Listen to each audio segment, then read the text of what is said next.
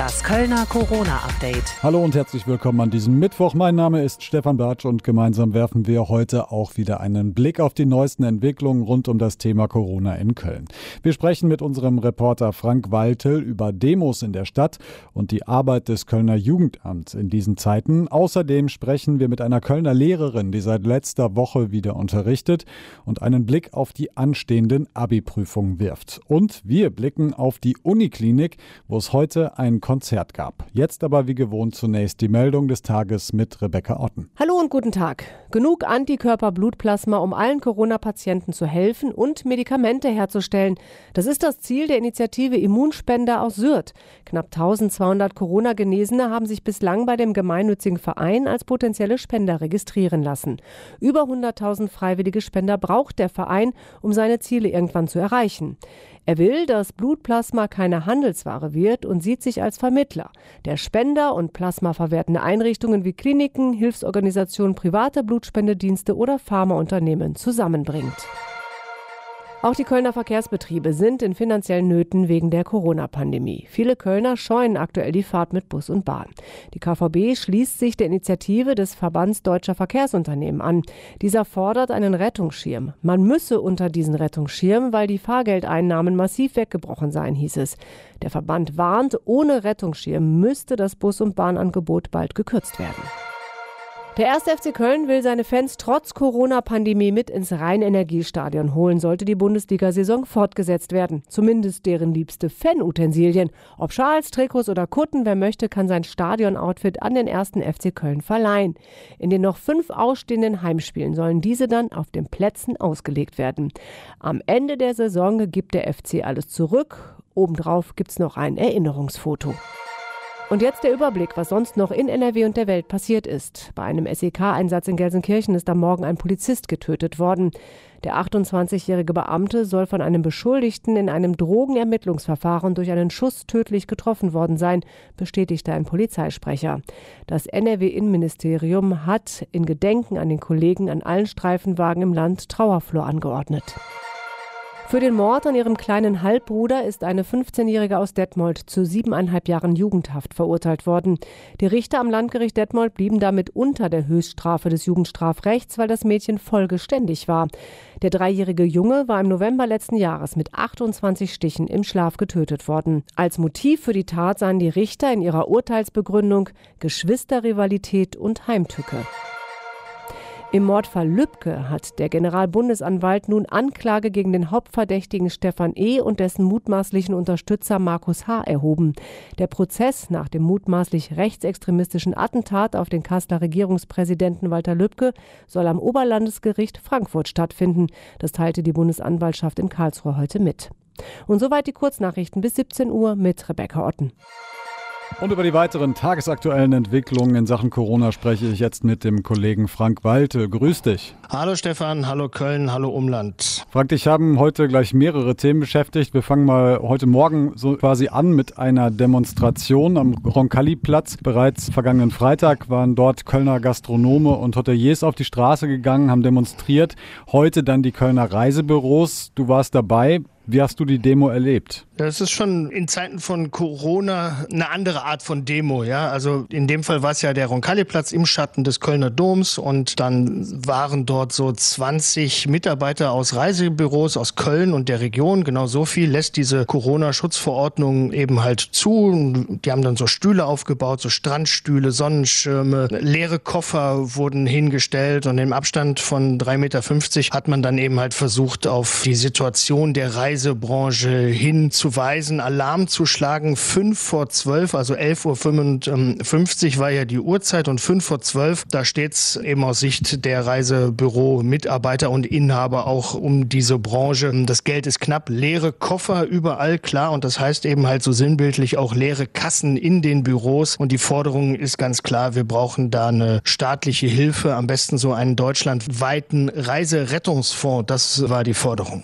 Haben denn das auch viele Leute mitbekommen? Es hielt sich in Grenzen. Also es ist jetzt nicht so, dass da wie an normalen Tagen rund um den Dom, wo ja wirklich sehr viel los ist, viele Menschen unterwegs waren. Nee, es war nur sehr vereinzelt. Es waren vor allem Mitarbeiter aus Reisebüros, die drumherum standen. Also es hätten durchaus noch mehr Menschen demonstrieren können als diese 20, die ich angesprochen habe, aber mehr sind halt nun mal nicht erlaubt. Es gab auch noch ein paar andere Besonderheiten in Corona-Zeiten. Ich habe die Abstände angesprochen und was auch aufgefallen ist, auf so einer Demo wird ja viel geredet und dann gab es ein Mikrofon und jedes Mal, wenn ein anderer geredet hat, da musste erst noch jemand kommen mit so einer Papierrolle und Desinfektionsspray und alles wieder sauber machen. Das ist alles doch auch in diesem Bereich anders als sonst. Jetzt steht der 1. Mai an, die großen Maikundgebungen am kommenden Freitag, am Tag der Arbeit.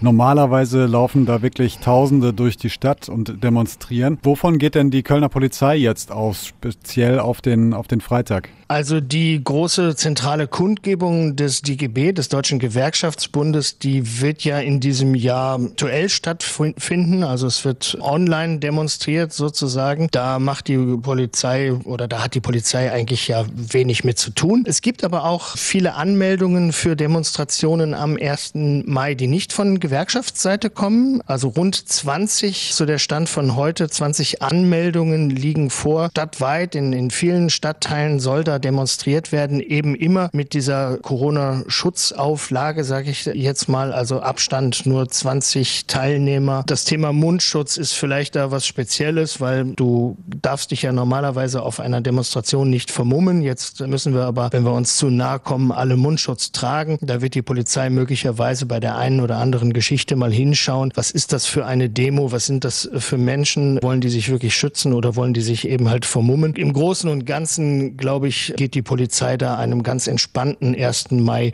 hier in Köln entgegen. Das mag andersorts ganz anders aussehen. Ich habe heute gehört, dass eine Hundertschaft der Kölner Polizei oder ein Teil einer Hundertschaft sich auf den Weg nach Berlin machen wird. Da sehen die Demos ja traditionell ein bisschen anders aus. Schauen wir mal auf ein weiteres Thema, über das wir hier im Podcast auch schon gesprochen haben, nämlich das Thema häusliche Gewalt. Nach Ansicht des äh, Kölner Jugendamtes besteht eben das Risiko, dass sogenannte Kindeswohl Gefährdung eben auch trotzdem noch unentdeckt bleibt, obwohl man eben auch mit den nötigen Hausbesuchen sozusagen, also die auch durchführen kann seitens des Jugendamtes. Trotzdem sagt das Jugendamt, gibt es eben mitunter noch äh, Kinder, ja, die sozusagen ungesehen bleiben. Kannst du einschätzen, woran das liegt? Ich kann das sagen, was das Jugendamt als Begründung angibt. Und ein Grund sind da sicherlich die Schulschließungen. Etwa 30 Prozent aller Verdachtsmeldungen über Kindeswohlgefährdung, das ist ja nicht nur häusliche häusliche Gewalt sein oder Übergriffe. Das kann ja auch ähm, soziale Probleme sein, Verwahrlosung oder dass die Eltern mit der Situation einfach überfordert sind. 30 Prozent all dieser Verdachtsmeldungen, die kommen aus Kitas und Schulen und diese Kontrollfunktion, die steht im Moment ja nur eingeschränkt zur Verfügung, hat mir auch der Leiter, der stellvertretende Leiter des Jugendamtes, Hans-Peter Völlmecke, erklärt. Es gibt ein paar statistische Hinweise, die das unterfüttern. Die Zahl der Inobhutnahmen durch das Jugendamt, die ist im letzten Monat um 6 Prozent gesunken. Aus Sicht von Völlmecke heißt das eben, es bleiben aktuell mehr Kinder ungesehen, schrägstrich also unkontrolliert als sonst. Die Dunkelziffer, dieses Dunkelfeld, das ist einfach höher als sonst.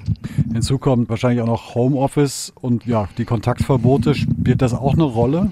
Keine entscheidende, sagt das Jugendamt. Rund 8500 Familien werden aktuell durch diesen allgemeinen sozialen Dienst oder den Gefährdungsmeldungssofortdienst GSD Das sind dann die Fälle, bei denen es besonders schnell gehen muss, betreut in unterschiedlicher Intensität. Und dann kommen wir eben doch auf die Corona-Besonderheit, vor allem Hausbesuche sind da aktuell natürlich eine Herausforderung, meist aber eher logistisch. Denn, so Völlmöcke vom Jugendamt, zusammen mit den Trägern hat man es geschafft, alle nötigen Hausbesuche wirklich durchzuführen, hast du vorhin gesagt, äh, und sich dann vom Wohl der Kinder zu überzeugen, die Familie zu unterstützen, indem man zum Beispiel die Kinder in eine Notbetreuung der Kitas oder Schulen gegeben hat. Auch das entzerrt ja schon. Es gab auch Videokonferenzen mit den Familien oder Treffen mit den Familien im Freien. Also da wird dann auch so ein bisschen improvisiert im Moment. Schauen wir mal auf den Krisenstab der Stadt Köln. Er hat heute auch wieder getagt. Letzte Woche gab es schon einen Fall in Dormagen in einer Schule. Heute, wenige Tage nach dem Schulstart in Köln,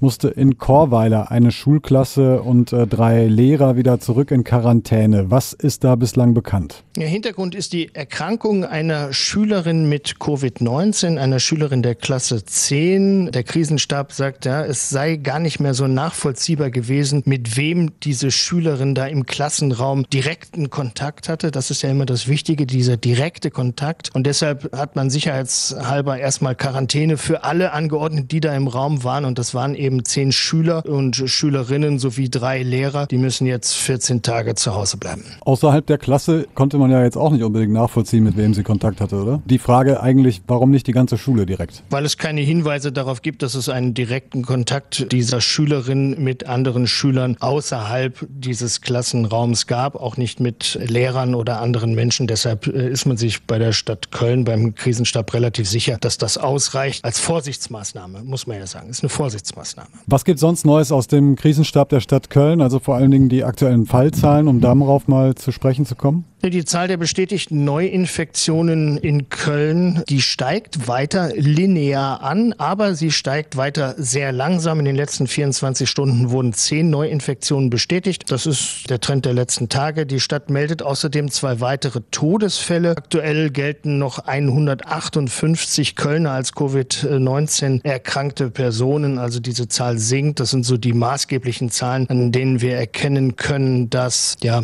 dass der Trend sich fortsetzt ist es weiter eine gute Entwicklung, mit der wir vorsichtig umgehen müssen. Der Krisenstab, wenn wir mal vielleicht kurz auf das Thema Lockerungen schwenken, der Krisenstab der Stadt Köln wird sich am Freitag mit einer möglichen Wiedereröffnung der Spielplätze beschäftigen. Also vielleicht ein wichtiges Thema für äh, viele Familien in Köln, dass die Kinder da endlich mal wieder ein bisschen toben können. Und das hast du natürlich im Auge und dann sprechen wir bzw. hören uns am Freitagabend wieder. Mach's gut. Du auch. So machen wir das. Alles Gute in die Stadt. Bis dann.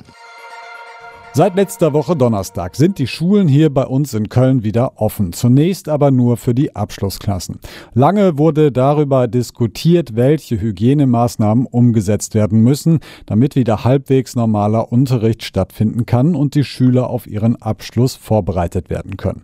Ob das alles so funktioniert hat, darüber habe ich bereits heute Nachmittag mit der Lehrerin Wiebke Gütus gesprochen. Sie unterrichtet an einem Kölner Gymnasium Englisch und Politik. Ich grüße Sie, Frau Gütus. Hallo. Hallo. Frau Gütus, Sie hatten jetzt äh, ja die ersten Tage wieder Unterricht mit äh, Ihren Schülern und Schülerinnen. Wie war das so, ja. nach so vielen Wochen wieder vor der Klasse zu stehen? Wie war die Stimmung? Also bei mir, ich habe mich total gefreut, wieder da zu sein, die, die Kinder zu sehen. Und ich habe das auch andersrum gemerkt, dass die Kinder waren total happy. Also das heißt Kinder, die Schüler, das sind jetzt Abiturienten, die waren ähm, sehr froh eigentlich. Also es war so geteilt, die waren froh, wieder da zu sein und Kontakt zu haben zu Menschen, auch zu ihren Freunden, waren auch teilweise natürlich aufgeregt, irgendwie auch ein bisschen unsicher, weil natürlich viel irgendwie ähm, an Vorschriften da war mit Händewaschen und Co. und das nicht anfassen, da direkt hingehen oder da nicht hingehen und ähm, dann überall Aufsichten, dass sie sich nicht irgendwo im Pulk aufgestellt haben. Aber ähm, generell war die Stimmung, glaube ich, völlig unerwartet gut. Hm. Sie haben gerade schon so ein paar Schutzmaßnahmen, will ich sie mal nennen, angesprochen. Also Hände waschen zum Beispiel, sich nicht im Pulk bewegen.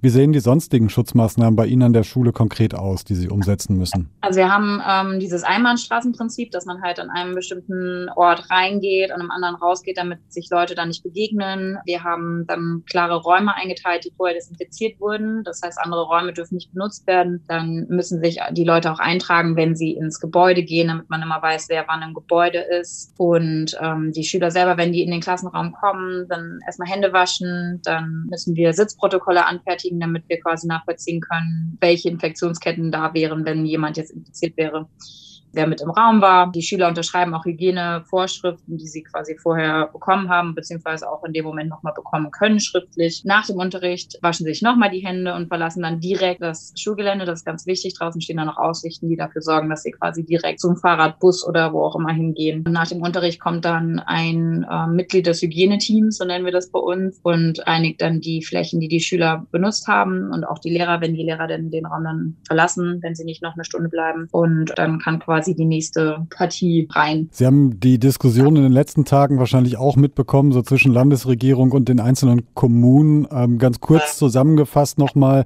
Ministerpräsident Armin Laschet hatte Sonntag kritisiert, dass die Kommunen in NRW nicht gut genug auf die Schulöffnung vorbereitet gewesen seien.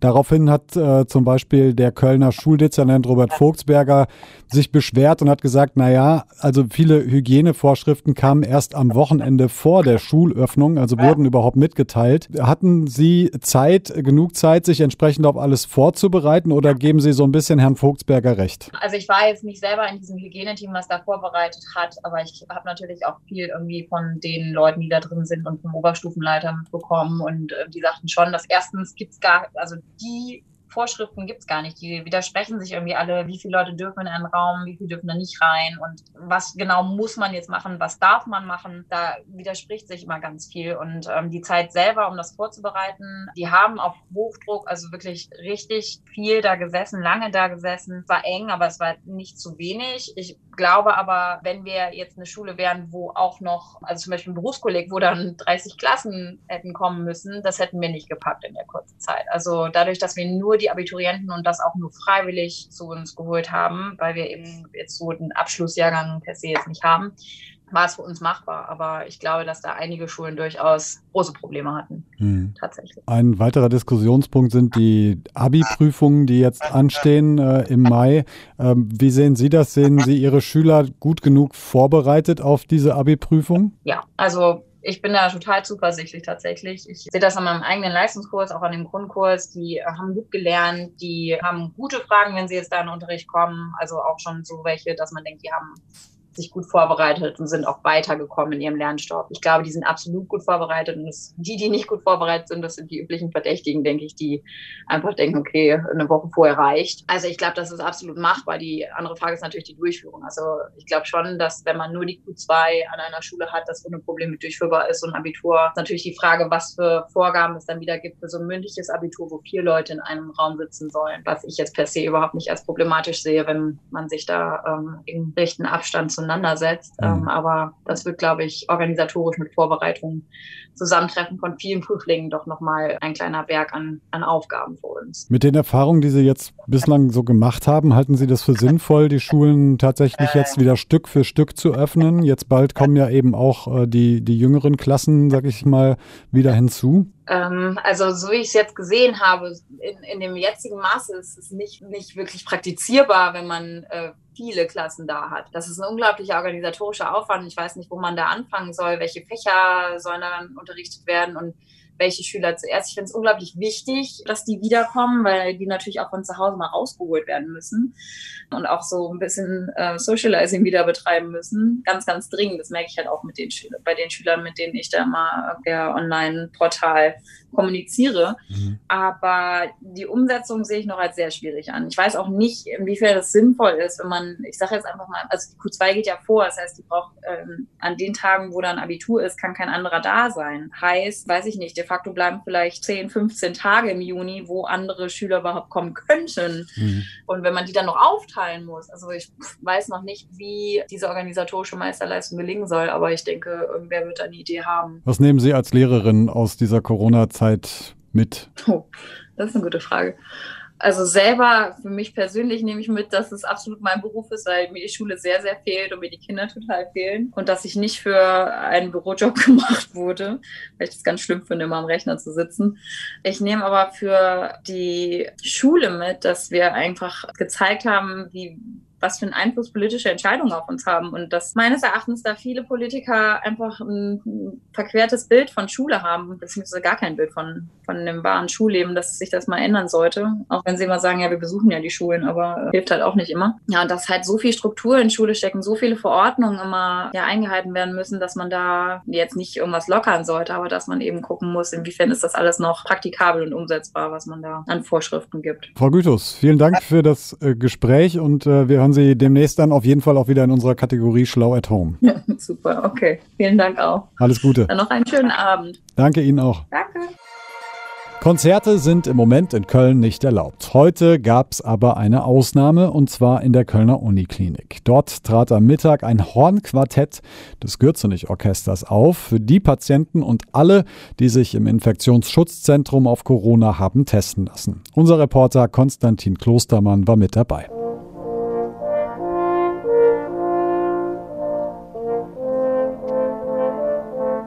Es waren wirklich schöne Klänge, die heute quer über das Uniklinikgelände zu hören waren. Opern, Chöre und Volkslieder standen auf dem Programm. Vom Freischütz bis Komm lieber Mai und Mache war alles dabei und die Zuhörer waren begeistert. Klasse. Die Klänge haben mich rausgelockt bin gerade beim Kontaktpersonenmanagement involviert und das war jetzt eine willkommene Unterbrechung. Eine sehr schöne Abwechslung zum Alltag hier. Sehr entspannend. Mich berührt das immer total und ich finde es einfach toll, dass die Leute das einfach so machen. Kleines Geschenk, einfach nur so. Das Gürzenich-Orchester in der Uniklinik. Morgen werden noch die Streicher dort auftreten. Aber wie ist es eigentlich dazu gekommen? Die Initiative ging vom Orchester aus, sagt Uniklinik-Sprecher Christoph Fanko. Natürlich freuen wir uns über klassische Musik in diesen Zeiten. Wir müssen halt nur darauf achten, auch in diesem Moment, dass das Virus keine Chance hat. Heißt, wir achten darauf, dass alle Hygienemaßnahmen eingehalten werden und gerade bei Bläsern der Abstand besonders groß ist. Und Mundschutz haben die Musiker auch getragen, allerdings natürlich nicht beim Spielen. Apropos Musiker, die waren selbstverständlich auch froh, endlich wieder vor Publikum zu spielen. Jörn Köster zum Beispiel. Es ist ja genau das, was uns so unglaublich fehlt im Moment. Und es ist jetzt für uns umso schöner, dass wir auch mal hier zum Beispiel an der Uniklinik ein kleines Ständchen spielen können, um die Leute zu erheitern in dieser Zeit. Und so ein bisschen sind die Musiker auch auf Tour gegangen heute Nachmittag. Gespielt wurde nämlich zuerst an der Frauenklinik, dann vorm Infektionsschutzzentrum und später noch vor der Unfallchirurgie. Und jetzt gibt's wie immer zum Abschluss noch etwas Neues aus unserer Kategorie Schlau at Home. Heute mit Frau Wimmer und Deutsch. Was ist eigentlich ein Deutungsansatz? Gib in der Einleitung deiner Analyse einen ersten Hinweis darüber, wie das Gedicht zu deuten ist. Das kann auch in Form einer Hypothese oder Frage geschehen. Wichtig ist, dass du am Ende deiner Analyse wieder darauf Bezug nimmst. Und damit wünsche ich euch einen schönen Abend. Wir hören uns am Freitag mit einer aktuellen Folge wieder. Bis dahin bleibt gesund und haltet durch. Das Kölner Corona-Update.